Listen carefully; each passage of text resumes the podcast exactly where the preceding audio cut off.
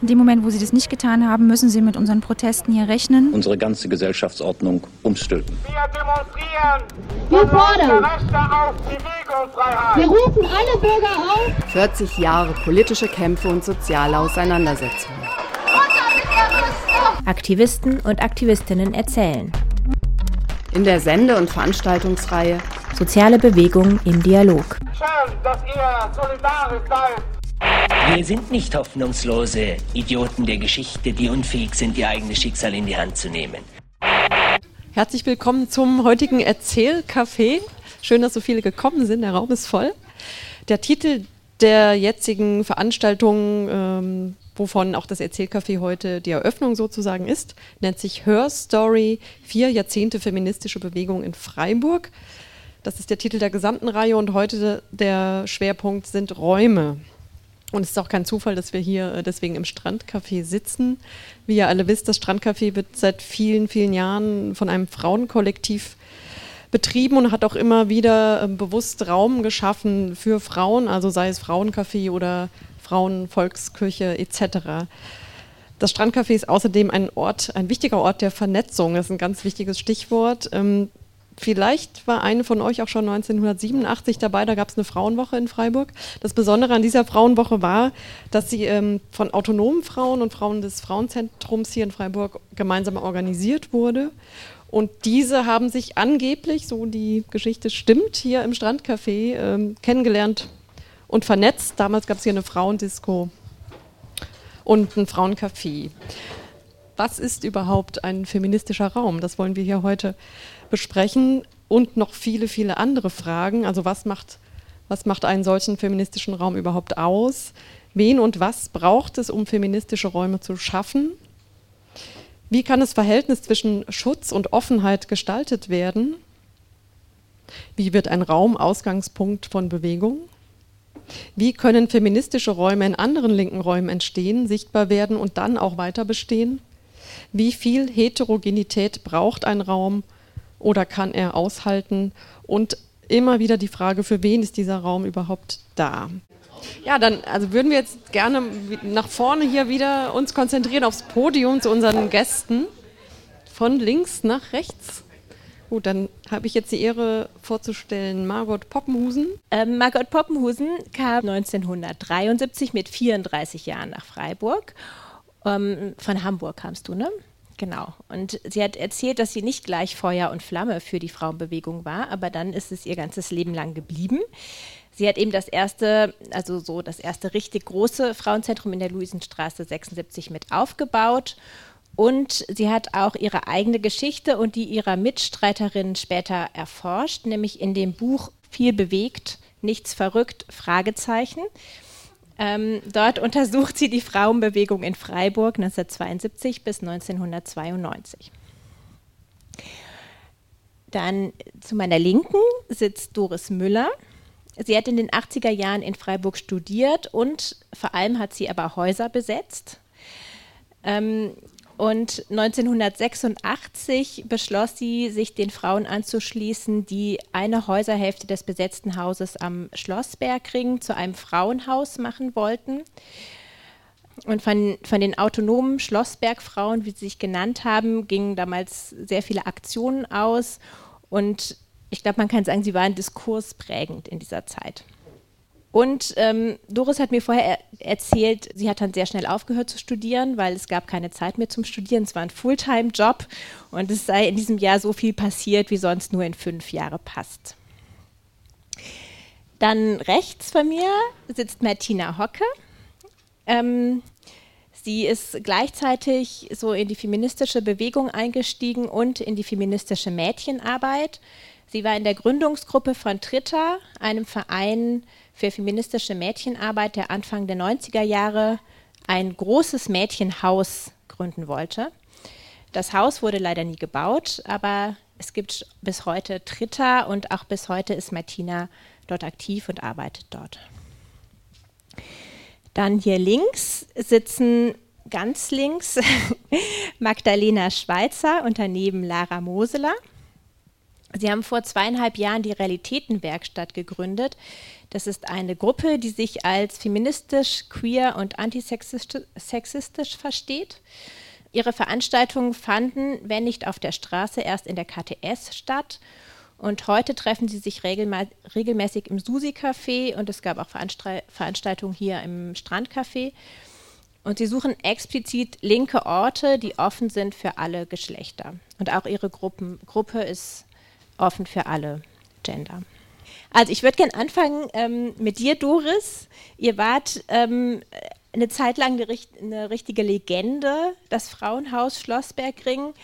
Das ist 1984 besetzt worden von einer gemischten Gruppe und ähm, 1986 gab es dann, wie es in einem Brief von einer Züricher Frauengruppe an euch heißt, eine heldinnenhafte Umschichtungsaktion der Frau Freiburger Hausbesetzerszene.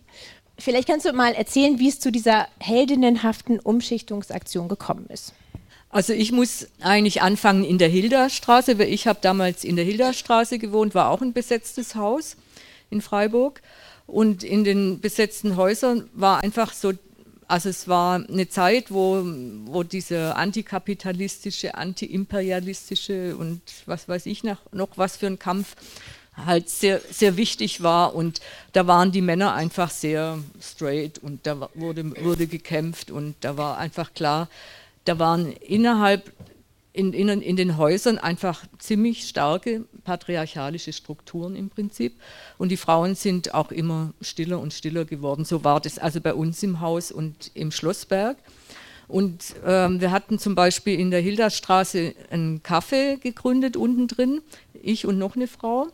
Das wurde überhaupt nicht auf, der, auf dem Plenum diskutiert. Und das, war, das haben wir halt so, die Frauen machen das da. Ne? Und es war aber auch ein großer Treffpunkt dann, wo Leute immer gekommen sind, das war, wo sich Gruppen getroffen haben. Und da gab es eben dann auch ein Frauenplenum und äh, einmal die Woche und auf dem Plenum kamen die Frauen aus den anderen besetzten Häusern, wurde, irgendwann kamen die aus dem Schlossberg und haben gesagt, sie mehr und mehr ziehen sich zurück oder ziehen aus und dann kam uns einfach die Idee, ja, wie, wieso ziehen wir eigentlich immer aus, sondern jetzt machen wir es mal andersrum Jetzt ähm, ähm, geben wir den Typen ein Ultimatum, dass sie ausziehen müssen.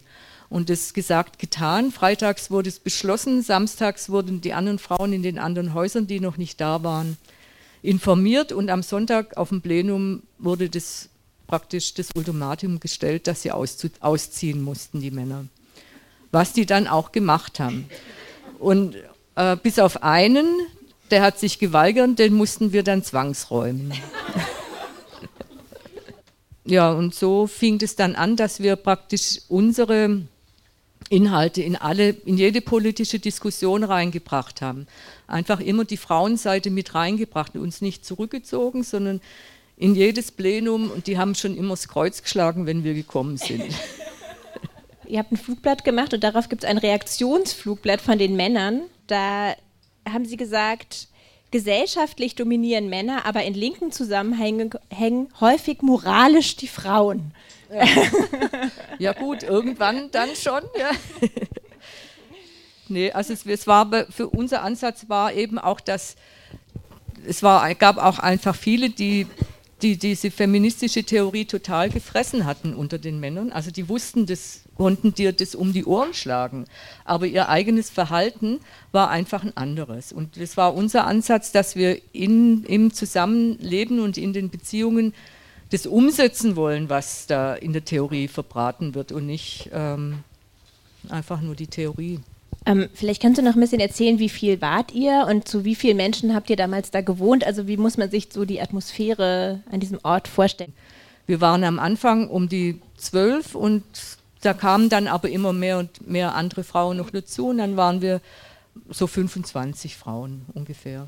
Wir haben da einfach so ein paar Sachen versucht, so wie das in der Zeit so üblich war. Ein großes Bett, ein großer Kleiderschrank, ein paar Rückzugszimmer gab es schon und einfach ja, zusammen gekocht und eben diese, diese Dinge zusammen gemacht. Ich fand das ganz interessant, weil ihr habt ja auch ähm, euch sehr viel mit Wohnen beschäftigt und auch, ähm, auch öffentlich sehr heftig kritisiert, so kleinfamiliäre Strukturen. War das dann so euer Gegenentwurf dazu? Du hast vorher gesagt, wir hatten so ein Flugblatt, da stand drauf, Wohnungen sind Frauengefängnisse in scheinbarer Freiheit oder irgendwie sowas Genau. haben wir mal geschrieben. Da- Unter dem Aspekt haben wir einfach auch die ganze Wohngeschichte angeguckt, was das einfach alles gesellschaftlich damals äh, patriarchalisch oder auch heute noch teil, großteils patriarchalisch geprägt war und ist und dass es einfach so haben wir haben halt einfach alles angeguckt unter, mit der Brille, ähm, was uns so unter die Finger kam. Und das war eben klar die Wohnraumgeschichte hauptsächlich, weil wir ja im besetzten Haus gewohnt haben. Aber wir haben auch ähm, eine Flüchtlingsgruppe gehabt, zum Beispiel mit Frauen aus der Wiesenthalstraße, aus dem Flüchtlingswohnheim. Dann haben wir ähm, eben diese Frauenwochen organisiert, ich glaube zwei oder drei hintereinander jedes Jahr. Und uns einfach eingemischt in alles, was so gerade in Freiburg ähm, aktuell Los war. war. Ja. Margot, also ihr habt jetzt nicht im Frauenzentrum gewohnt, aber trotzdem habe ich verstanden, dass ihr auch, ähm, dass das Frauenzentrum so zwei Funktionen hatten, hatte. Also dass es so ein bisschen nach innen gewirkt hat, also für euch ein Freiraum ähm, war, aber dass es auch nach außen wirken sollte, also dass von da auch viel ähm, losgegangen ist. Wie würdest du diese zwei Richtungen, also würdest du auch diese zwei Richtungen so beschreiben und wie würdest du sie füllen? Äh, Das Frauenzentrum in der Luisenstraße, muss ich jetzt sagen, ich fange jetzt davon an und die davor lasse ich weg, äh, hatte drei Stockwerke.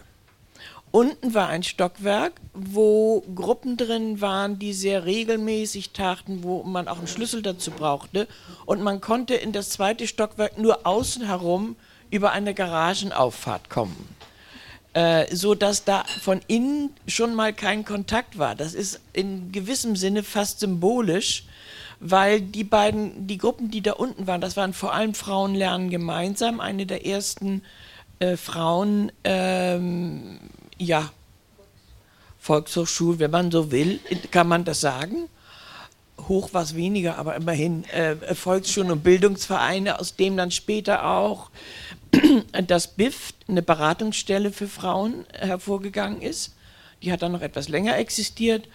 Und es war auch eine- eine kleine Bibliothek, wurde da aufgebaut. Und äh, die natürlich auch für Frauenlernen gemeinsam wichtig war, das war unten. Da war also nicht diese Fluktuation in dem Sinne. Während im, im äh, mittleren Stockwerk war die Küche, war ein Café, waren äh, zwei Räume, in denen man sowohl Plänen wie auch Arbeitsgruppen oder wer, wer gerade Lust hatte, sich zu treffen. Die kamen von außen da rein, zu bestimmten Zeiten war es offen, innen natürlich nicht. Aber es war ein Ort und ein Raum, wo man sich treffen konnte. Das war anfangs wohl für alle Frauengruppen gedacht, äh, die sich da so äh, feministisch orientierten. Es hat dann allerdings ziemlich früh sehr heftige Auseinandersetzungen gegeben äh, zwischen Heteras und Lesben. Und die waren zum Teil wirklich, also ich habe damit auch mitgemacht, mir war das immer gar nicht so recht, aber äh, jedenfalls hat das dann dazu geführt, dass die Lesben eigentlich gemeint haben, die Heteras, die könnten gar nicht richtig feministisch sein, weil sie ja immer noch mit den Männern zusammen wären. Und äh, sie, die Lesben, wären eigentlich die einzigen wirklichen Feministinnen. Das hat dann dazu geführt, dass manche von den Frauen, die noch in äh, gemischten Verhältnissen äh, genau ausgeharrt haben, Dankeschön, äh, dass die aber eigentlich das Zentrum lange Zeit erstmal nicht mehr als Treffpunkt für sich gesehen haben. Damit blieb das äh, Frauenzentrum äh, für eine längere Zeit ein, der Hauptrückzugsort und insofern auch wirklich sehr wichtig für lesbische Gruppen, die auch wieder verschiedene Thematiken hatten, weil die allerdings das Problem. Das Problem oben im Frauenzentrum war immer die Fluktuation. Es gab Phasen, da war wirklich nichts los. Da habe ich dann die Bierkisten hingestellt, die wurden nicht bezahlt und kam doch keiner. Und äh, jedenfalls, es war manchmal Phasen, in denen gar nichts los war. Und dann plötzlich, wenn irgendein Ereignis gewesen war, dann mit einmal trafen sich wieder eine ganze Menge Gruppen. Und vor allem war es relativ offen, als wir eine sehr gut funktionierende Kaffeegruppen hatten. Die hatten einen Tresen gebaut äh, und manche Frau, die neu kam, von außen sogar, und das kennt ihr wahrscheinlich auch, ein Tresen ist immer ein guter Ort, um sich festzuhalten. Äh, da konnte man sich dann hinsetzen, ein bisschen was trinken und mal so gucken, was denn hier so alles los ist. Das waren dann wieder sehr interessante Phasen auch.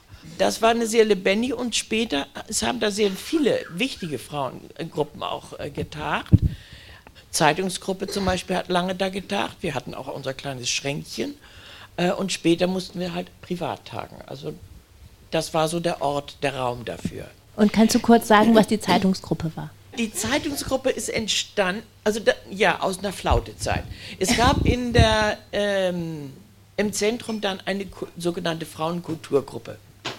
Die sagte, wir wollen jetzt mal nach außen was machen und nicht immer nur so eigenen Saft spuren und die die ersten Frauenkulturtage im alten Viere-Bahnhof 1982 gemacht haben. Und aus dieser Erfahrung heraus, dass damals so wenig im Frauenzentrum los war und politisch es eigentlich nur noch so ein Treffpunkt war und politisch aber gar nichts mehr nach außen ging, haben sie uns gebeten, oder so ein paar, äh, gebeten zur Disku zum Thema Frauen und Politik, Frauenbewegung und Politik, eine Diskussion zu machen.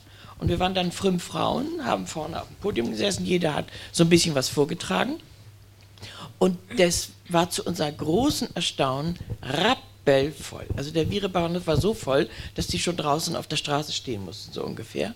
Und diese Diskussion hat dann dazu geführt, dass wir gesagt haben, also so kann es nicht bleiben, wir müssen was machen. Was macht man am besten, wenn man an die Öffentlichkeit treten und macht eine Zeitung? Und dann haben wir ein Treffen gemacht im Frauenzentrum. Wer Lust hat, an der Zeitung mitzumachen, soll kommen. Und es kamen, glaube ich, dann so 14, 15 Frauen. Äh, und dann haben wir gesagt, so, nun planen wir mal, wie wir es machen. Alles natürlich selbst gemacht. Nicht nur vom Schreiben, sondern auch vom Drucken und vom Setzen. Und am Anfang haben wir wirklich Legen, haben wir bis zum Schluss zu, äh, äh, selber gemacht. Und das war eine sehr spannende Zeit, weil wir alle Themen aufgegriffen haben, die so damals ähm, virulent waren. 218 natürlich, dann zur Friedensbewegung, zur Ökologiebewegung, zum Frauenzentrum als solchen auch, auch Unifrauen, alles was gerade so in Freiburg war, auch Freiburger also das war immer so ein bisschen meine Aufgabe. Ich bin immer rumgelaufen und habe geguckt, wo gab es wieder neue Initiativen und habe dann darüber entweder selbst berichtet oder die darauf angesprochen, dass sie doch mal einen kleinen Bericht in der Zeitung machen würden. Also wir haben wirklich versucht, so alles aufzugreifen, was äh, in der Stadt passierte. Bis hin zur Initiative Freiburger Frauenreferat, die dann ähm, zur Gleichstellungsstelle an der Stadt geführt hat. Das war von einigen nicht sehr gern gesehen, denn äh, das waren ja die öffentlichen Institutionen. Und da gab es auch immer so eine äh, unterschiedliche Auffassung, soll man sich überhaupt in die Institutionen begeben oder ist das dann eigentlich auch schon wieder eine Verfälschung? Und so, naja, Stellen haben wir ja nie gehabt, um Gottes Willen. Sowas doch nicht, das war doch alles ehrenamtlich. Ihr wolltet es ja von Anfang an auch nicht ehrenamtlich machen. Ihr wolltet ein Mädchenhaus und ihr wolltet es professionell betreiben. Das war euer Plan. Martina, erzähl doch mal, wie es eigentlich dazu gekommen ist und was für ein Haus, also was für einen Raum für Mädchen wolltet ihr da eigentlich schaffen? Ähm, also erstmal wollte ich mich bei euch noch ganz herzlich bedanken, auch für die Einladung, weil also für uns als Mädchenprojekt ist es eher ein bisschen ungewöhnlich, äh, jetzt so in der feministischen äh, Szene oder so dann auch so wahrgenommen zu werden. Und ich glaube, das hängt damit zusammen, dass wir hatten immer ein Bein eben in der Frauenbewegung und ein Bein aber in der Jugendarbeit und in der Jugendhilfe. Und ich fand es aber jetzt auch irgendwie total schön, der Margot gerade zu, zu hören, weil auch Tritta war natürlich erstmal ähm, angesiedelt im Frauenzentrum, damals Schwarzwaldstraße. Und auch wir hatten einen kleinen Schrank mit einem kleinen Schlössle, wo man die Sachen reintun konnte.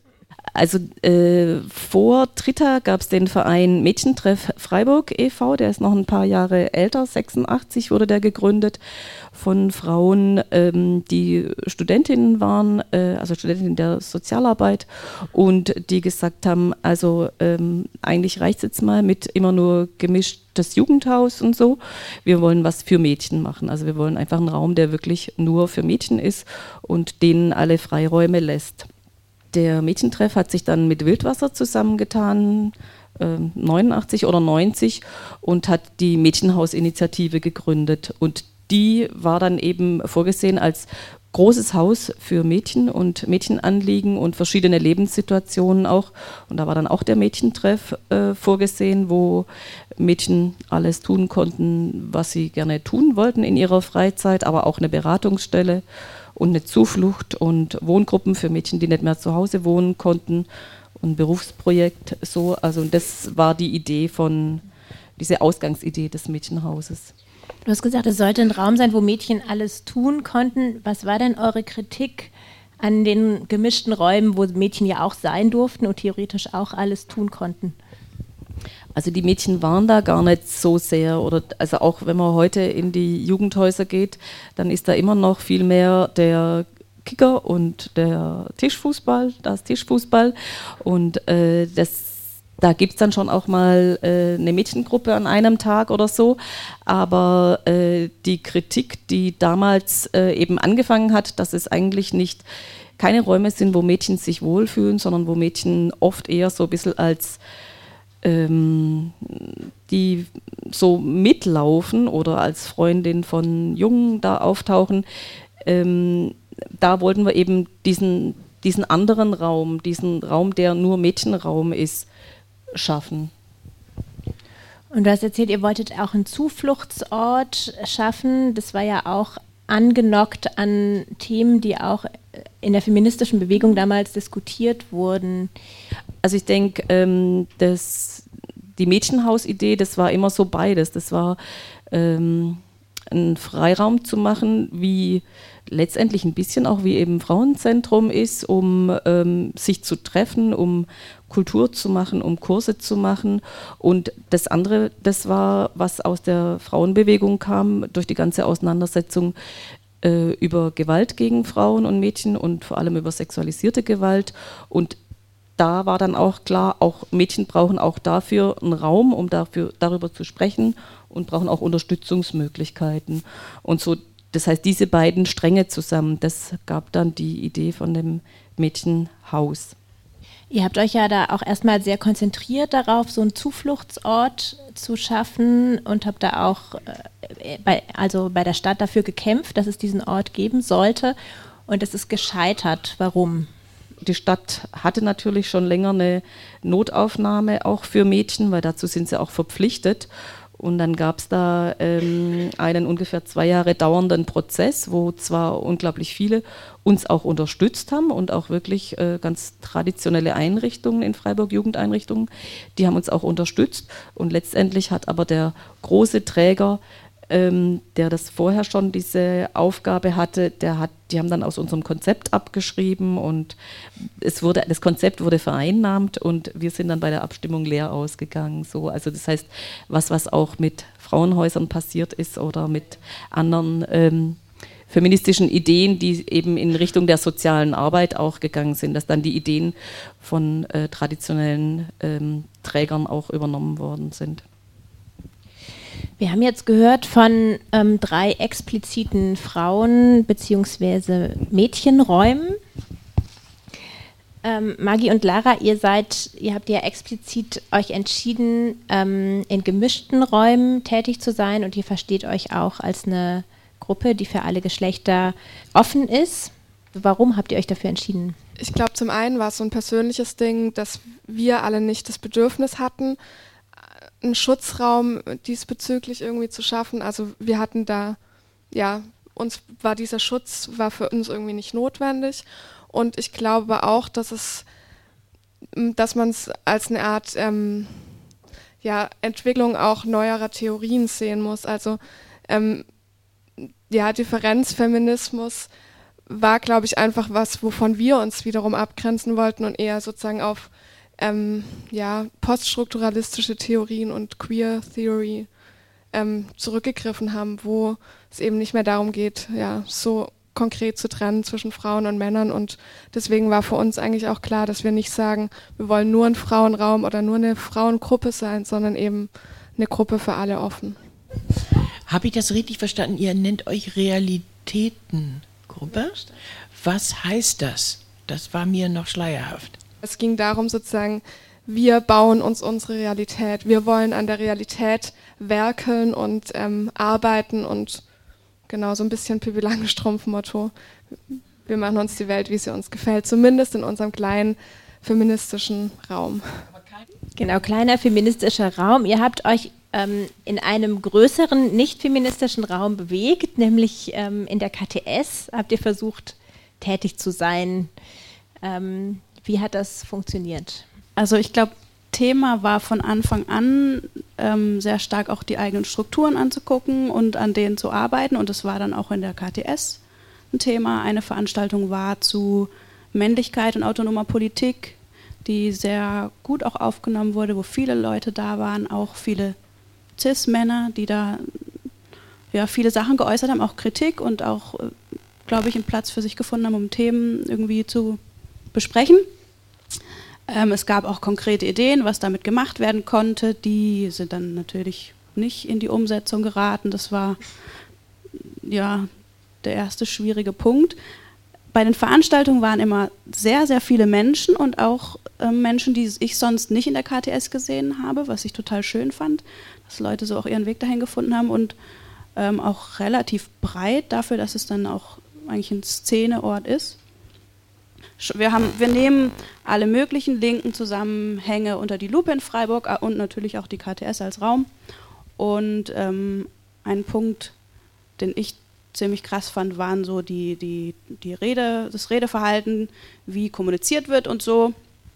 Und auch da gab es dann nach, diesem ein, nach dieser einen Veranstaltung Ideen, wie das verändert werden könnte und auch den Willen, da irgendwie einen Prozess zu starten.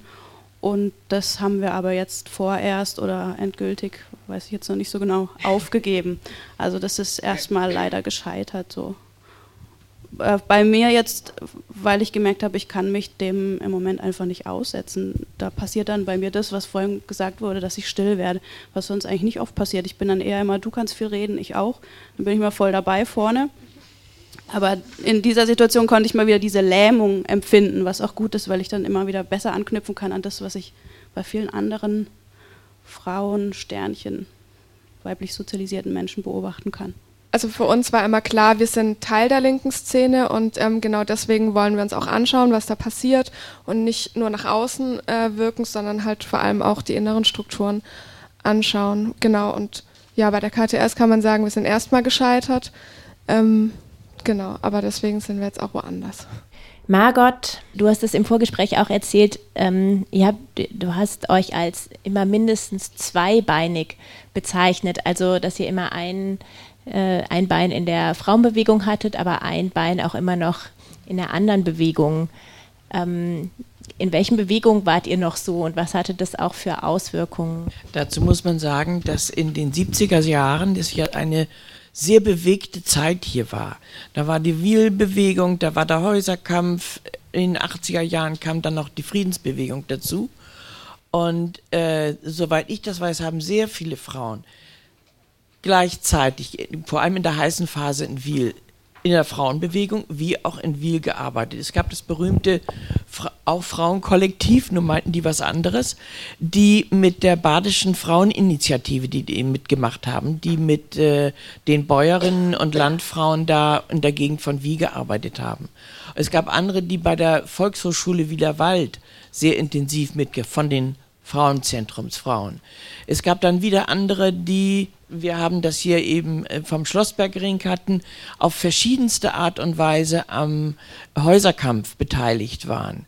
Also, äh, und dann gab es auch immer wieder, dass man sich nach außen bewegte, wie zum Beispiel einige aus dem Frauenzentrum, die dann die, die ähm, Frauenseminare am Soziologischen Institut gegründet haben. Das waren dann wieder gemischt Heteras und Lesben, also sehr gemischt dabei, die nicht mehr im Zentrum dann sein wollten, sondern nach außen gehen wollten. Die 70er Jahre waren, sagen wir mal, spätestens äh, bis zum Deutschen Herbst 1977, äh, wo die Ermordung Schleiers und diese ganze RAF-Geschichte dazu kam, eine außerordentlich bewegte Zeit mit dem Gefühl des Aufbruchs.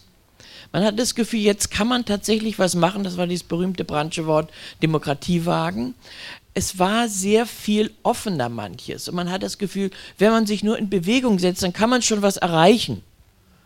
Ich glaube, dass das ein Gefühl ist, das man heute nicht so verbreitet hat, wie das damals war. Ob das nun an der Universität war, hier in, in äh, Baden-Württemberg war dann dummerweise 1975, da war dieser Kultusminister Hahn, der die verfasste Studentenschaft abgeschafft hat. Es gab die Geschichte um den Paragraph 218, der damals auch ganz heiße Zeit war mit vielen Demonstrationen und allem Möglichen. Also da war wirklich überall was los und da konnte man dem gar nicht entgehen, dass man da zweibeinig war. Ich erinnere mich nur, das Luisenstraßenhaus war sehr dicht bei der Caillot. Und als die große Räumung von der Caillot stattfand, da waren wir im Frauenzentrum auch so ein Zufluchtsort für einige, die sich manchmal etwas zu weit vorgewagt hatten. Äh, und dann äh, immer kurz äh, zurückziehen und hatten, machten wir dann auch offen dafür. Also da ist, sind viele äh, Kontakte, Netze gewesen. In Folge der 68er gab es ja auch ähm, ziemlich viele K-Gruppen und äh, im Flyer ist auch angekündigt, dass es auch um Nebenwidersprüche gehen würde. Deswegen ähm, muss ich dich jetzt auf jeden Fall auch noch nach eurem Verhältnis zu den K-Gruppen fragen und wie sich der Konflikt des Nebenwiderspruchs da so gezeigt hat. Eine Frau aus dem Publikum wird jetzt hier was erzählen.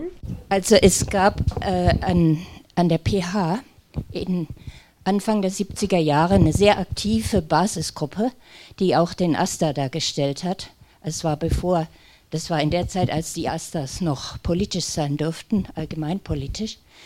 Ähm, und, und da waren wir sechs Frauen etwa, die denen einfach auffiel, dass an der P Ah ja, und in der Zeit wurde diese Basisgruppe vom KBW schon unterwandert, was wir nicht wussten. Aber also das, das Wort KBW äh, fiel noch nicht. Ja. Und, äh, und äh, es gab dann auch spezielle Schulungen und so weiter. Und ein, einfach wir Frauen in, in dieser Basisgruppe haben gesagt, es gibt an der PH 70 Prozent Frauen, wir machen jetzt mal was für Frauen. Und haben dann uns da was überlegt. Und dann ging das gleich los, dass die, dass die, äh, äh, die Genossen dagegen waren, dass wir das alleine machen. Sie fanden, sie müssten dabei sein und es kontrollieren, dass wir da nicht den Nebenwiderspruch zum Hauptwiderspruch machen. Was wir dann im Weiteren äh, schon für uns auch getan haben. Äh, ein Stück weit zumindest. Ja, also das war diese, diese Phase. Und das, daraus ist die erste Frauengruppe dann hier in Freiburg auch entstanden.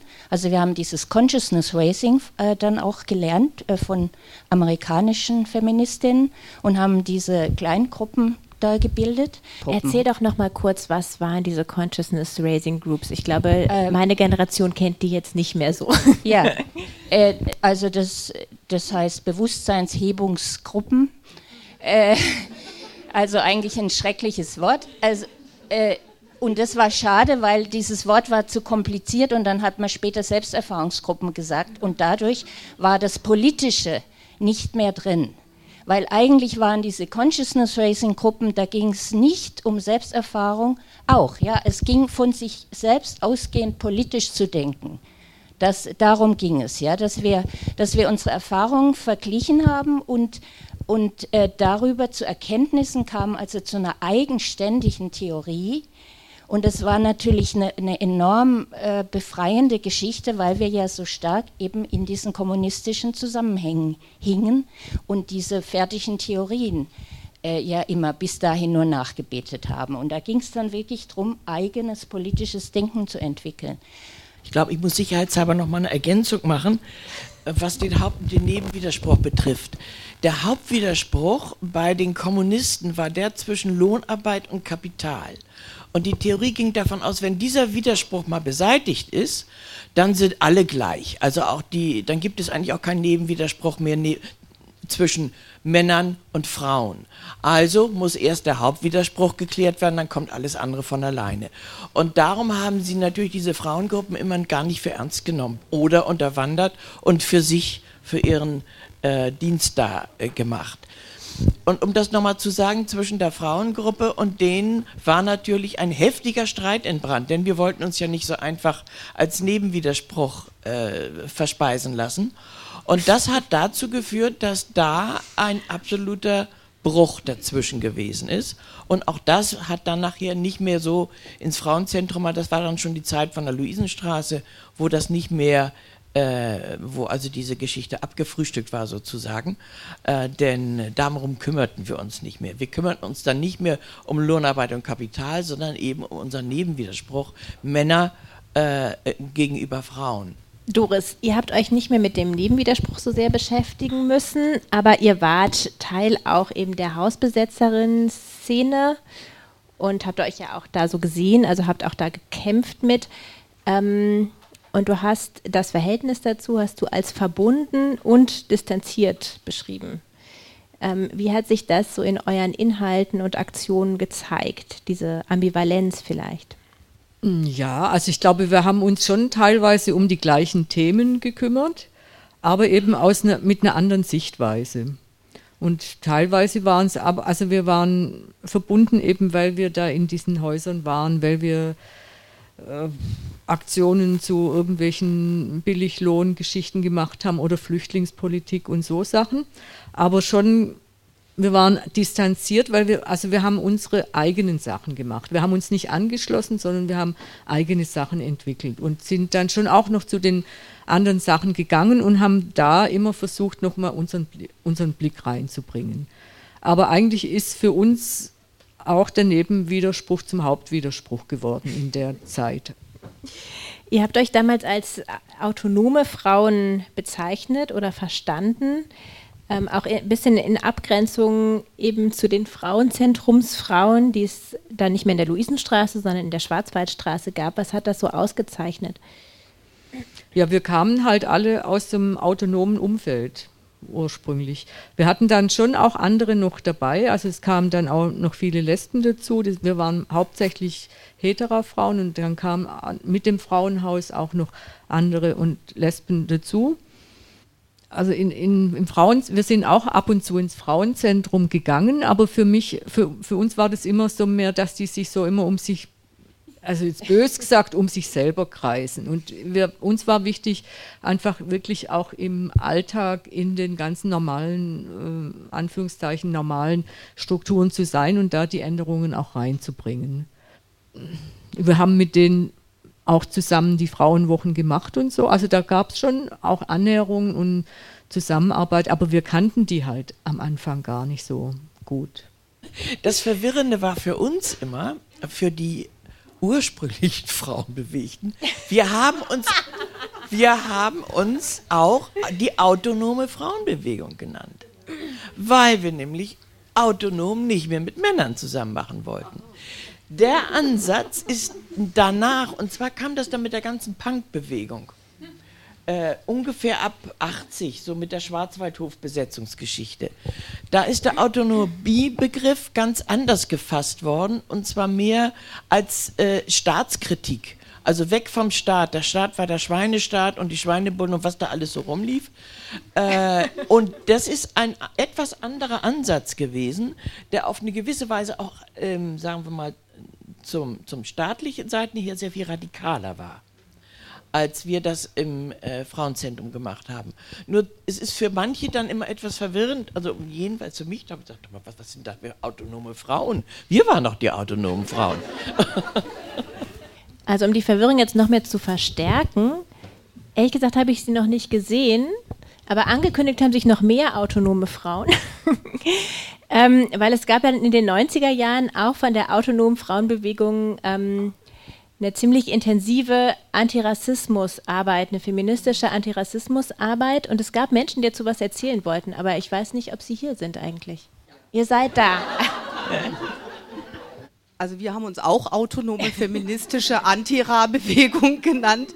Und ähm, ich würde jetzt mal sagen, wir in Anführungsstrichen, wer sich da auch immer zugehörig gefühlt hat, haben äh, versucht sowohl, also wir kamen, würde ich jetzt mal sagen, aus einer Richtung von sowohl ähm, also Thematisierung Gewalt gegen Frauen, als auch eben auch nochmal diese ganzen Anschläge, die es ja auch Anfang der 90er Jahre gab auf Asylbewerberwohnheime. Genau, und ähm, haben da versucht, so aus verschiedenen Richtungen auch unseren Kampf zu gestalten. Also ich kann jetzt an einem Beispiel ein bisschen konkreter machen, was wir gemacht haben. Es gab Mitte der 90er Jahre äh, unter anderem hier in Freiburg eine Samstagsmüttergruppe, die wurde initiiert von Migrantinnen, die in der Haslacher Straße im Flüchtlingswohnheim gelebt haben. Samstagsmüttergruppe heißt, ähm, dass in Istanbul vor dem Galatasaray-Gymnasium jeden Samstag Frauen, Männer, Väter, Schwestern demonstriert haben gegen das Verschwindenlassen in der Türkei. Das heißt, Oppositionelle wurden nach der Arbeit abgepasst oder vor der Arbeit, die wurden in ein Auto gezerrt, ähm, sind dann irgendwann äh, sind gefoltert worden in der Regel und wurden dann als Leiche irgendwo wieder gefunden. Und gegen diese politische Praxis, gegen Oppositionelle haben überwiegend Frauen dann äh, demonstriert und in Deutschland sollten Solidaritätskomitees gegründet werden und unter anderem eins hier in Freiburg. Und das Gute an dieser Gruppe fand ich, dass äh, die Migrantinnen, die da drin aktiv waren, ähm, ihr Asylverfahren, also äh, die, die Anerkennung des Asylverfahrens über die Frauen lief. In der Regel ist es ja so, dass die Männer den Asylantrag stellen, weil die verheiratet sind, darf die Frau auch bleiben. Scheidet sich der Mann, bevor die drei Jahre hier in Deutschland sind, muss sie zurück in die Türkei, es sei denn, die haben Kinder. Jetzt war es bei uns in der Gruppe andersrum. Die Frauen haben das Asyl bekommen und hatten sozusagen die stärkere Position. Und ähm, ja, wir waren dann in der Stadt und haben Kundgebungen gemacht, Demonstrationen gemacht. Die Migrantinnen haben zum Beispiel Artikel geschrieben. Wir haben organisiert, dass die übersetzt wurden, in Zeitungen erschienen, sodass ihre politische Aktivität zum Vorschein kam und sie quasi nicht hinter der des Mannes versteckt werden musste. Ähm, über dieses Netzwerk der Komitees, die es in Deutschland in mehreren Städten gab, haben wir dann erfahren, dass in der Türkei äh, 2001 Frauen angeklagt wurden, die im Gefängnis gefoltert worden sind und bei einem Kongress darüber geredet haben, also sexualisierte Folter in der Regel. Und ähm, gegen diesen Prozess, der gegen die stattfand, ähm, sollte es eine Prozessdelegationsgruppe geben. Und dann waren auch einige von uns eben in Istanbul bei diesem Prozess dabei als Beobachtung. Und ähm, also in der Türkei ist es so, dass die Prozesse schnell verschoben wurden. Also wir mussten dann mehrmals hinfahren, aber wichtig war es halt, dass wir dann Öffentlichkeitsarbeit hier dazu gemacht haben und Gelder gesammelt haben, weil die Anwältinnen, die die betroffenen Frauen unterstützt haben, natürlich auch Geld brauchten. Und ich fand es äh, eine sehr wichtige Gruppe, weil es die Verbindung war von ähm, Migrantinnen, die politisch gearbeitet haben und sexualisierter Gewalt. Zwar haben die eher so die Gewalt in Polizeistationen und beim Militär problematisiert und wir eher so die private Gewalt, also in den, in den Beziehungen und in den Familien. Aber es war eben trotzdem so ein verbindendes Element. Soll ich, soll ich noch ein zweites Beispiel nennen? Das war die Besetzung von dem Bezirkssammellager. Und zwar, das war halt in Baden-Württemberg am Anfang der 90er Jahre und auf dem Bourbon sollte das Bezirkssammellager, was ja schlussendlich auch durchgesetzt wurde, ähm, errichtet werden. Und es gab äh, ein gemischtes Haus, wo die Gemischten halt geplant hatten, es zu besetzen. Und es gab auch ein Frauen-Lesben-Haus. Und das lief dann so ab, äh, dass man schon wir haben gesagt, welches Haus wir wollen. Wir haben uns auch das günstigere Haus ausgesucht. Und ähm, ansonsten haben wir das autonom als Frauenlesben irgendwie durchgeführt, sind in das Haus. Es sind einige, die mutigsten von den Frauenlesben, zu denen ich nicht gehört habe, äh, sind aufs Dach gegangen, haben sich dort angekettet so und halt Banner ausgerollt. Und es war so ein Punkt irgendwie zu sagen, es reicht einfach irgendwie mit, den immer, mit der immer verschärften Situation von Asylbewerberinnen und wir wollen an irgendeinem Punkt einfach mal sagen, nee, wir sind auch bereit dafür und äh, wir bleiben in dem Haus und ähm, bis wir geräumt werden. Also wir wurden auch geräumt und wir haben dann versucht, die Prozesse noch irgendwie politisch zu führen und weiter Öffentlichkeitsarbeit zu machen, es gab in dem Zeitraum auch die diversesten Gruppen, die in verschiedenen Wohnheimen Frauen Lesben Sprachkurse gegeben haben. Es gab in der Wiesenthalstraße gab es eine autonome quasi Organisierung von Schutz an bestimmten Tagen, an diesen ganzen nationalen Feiertagen. Und eine Zeit lang war das sogar so, dass fast jede Nacht irgendwie eine feste Gruppe vor diesem Wohnheim stand. So, damals gab es auch noch keine Handys, es gab Funkgeräte. So, damit fühlten wir uns schon ziemlich modern.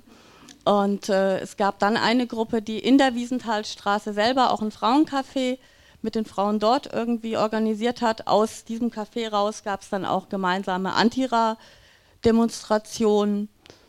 Ähm, und ich glaube, das Wichtige war so ein Lebensgefühl, dass man gesagt hat, ähm, man will was verändern und man muss es jetzt auch einfach verändern. Und ähm, da nicht so Grenzen gesehen hat, äh, so, das wurde dann auch schon ziemlich, manchmal auch so ein, so ein Lebensschwerpunkt, aber es war auch so ein Gefühl, dass man vielleicht auch doch irgendwas erreichen kann. Martina, ihr habt es jetzt nicht geschafft, dieses Frauenhaus zu schaffen, aber trotzdem Mädchenhaus zu schaffen. Aber trotzdem gibt es Dritter bis heute. Es gibt auch diese Räume und ähm, die ihr auf sehr verschiedene Art und Weise füllt.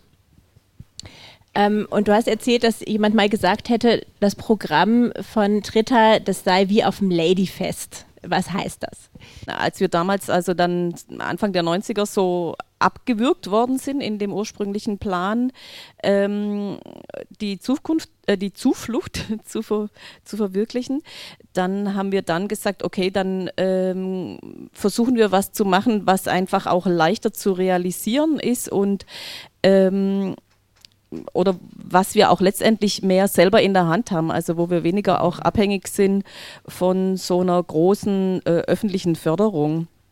Und haben dann äh, angefangen, Kurse für Mädchen zu machen und zwar ganz verschiedene Kurse.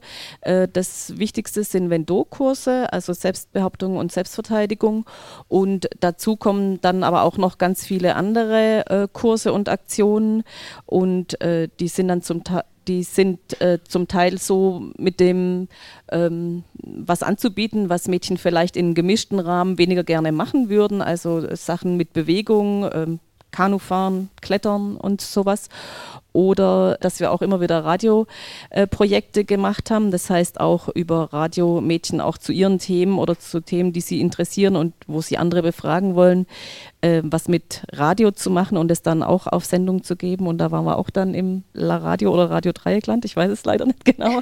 oder auch äh, später dann äh, auch Sachen, die eher kreativ sind, wo ich heute auch sage, ja, das ist auch sowas wie die ganze Do-it-yourself-Bewegung. Ähm, und das kam auch daher, also so ähm, in den Anfängen, da waren dann, oder so wie ich auch in den in alten ähm, schriftlichen Sachen auch gefunden habe, da war dann so geplant, also in dem Mädchentreff, da gibt es dann Computerkurse, Fahrradreparierkurse und ähm, noch so irgendwie so Techniksachen, Holzwerkstatt, genau.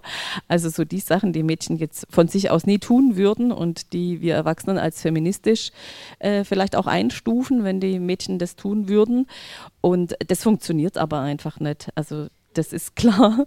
Oder beziehungsweise heute kommt ein Kurs, der Pimp Your Room heißt, kommt besser an als Holzwerkstatt, weil das, ja, man mag nicht nur das aufholen wollen, was die Jungs machen. Also das das geht eben nicht. Und so, glaube ich, ist auch dieser Vergleich mit dem Ladyfest entstanden. Also auch äh, Spaß haben zusammen und was Neues zu machen. Ähm, aber sich auch auseinanderzusetzen mit äh, Themen ähm, im Vendo, also auch auseinanderzusetzen mit dem Mädchensein und wie geht es mir und wie geht es mir mit äh, dem, was da mit den Jungs passiert oder sonst irgendwie und wie setzen wir uns zur Wehr. Du hast gesagt, ähm, ihr wollt einen bewertungsfreien Raum schaffen.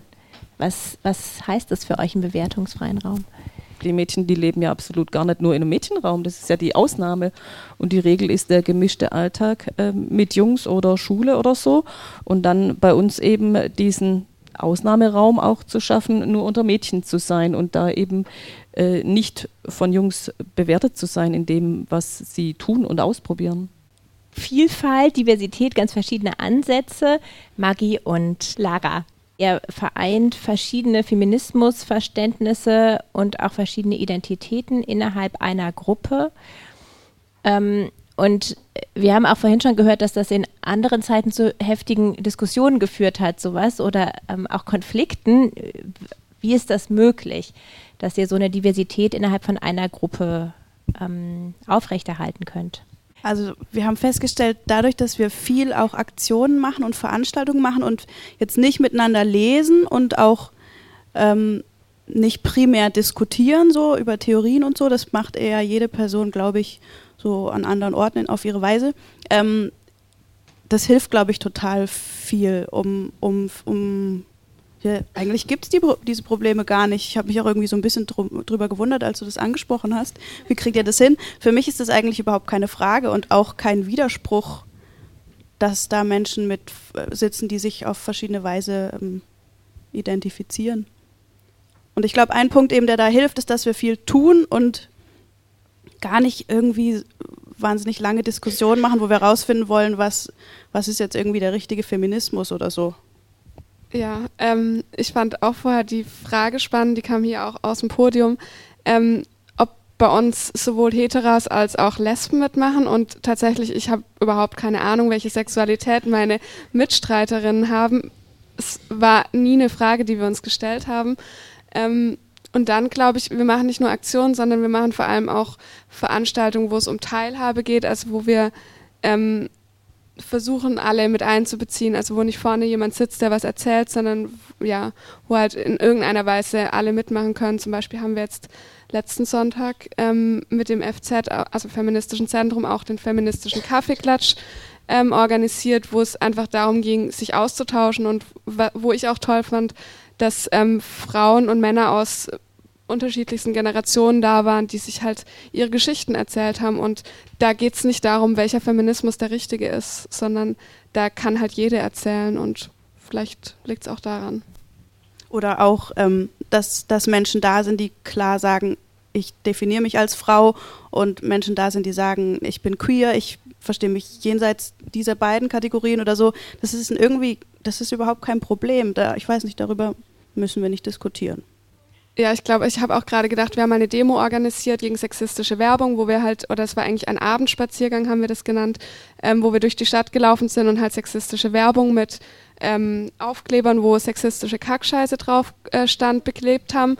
Und ähm, ich glaube, wir beide zum Beispiel haben schon komplett unterschiedliche theoretische Verständnisse von Feminismus, aber wenn ich sexistische Werbe Werbung verklebt, dann ist das total egal. Ob ich jetzt eher einen queeren Ansatz oder einen marxistisch-feministischen Ansatz habe, spielt in dem Fall einfach keine Rolle. Könnt ihr noch so ein paar andere Beispiele nennen, ähm, was ihr noch für Aktionen gemacht habt? Ihr habt ja viel auch im öffentlichen Raum gemacht. Ähm, also ja, von, dieser, von diesem Abendspaziergang habe ich jetzt gerade schon erzählt. Dann hatten wir letzte Woche auch ähm, in Zusammenarbeit mit verschiedenen anderen Gruppen, auch aus Freiburg, das, die Demo zum Internationalen Frauenkampftag organisiert.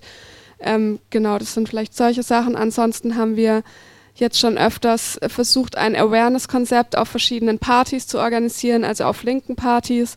Das heißt, also weil auch auf linken Partys immer wieder sexistische Vorfälle passieren, dass man da eine Gruppe hat, die ansprechbar auch bis morgens um acht oder so ist, nüchtern auch, wo sich Leute, die von solchen Fällen betroffen sind, hinwenden können und nicht nur immer die Täter oder die Täterinnen im Vordergrund stehen und alle sich um die kümmern, sondern auch um die Leute, die davon betroffen sind.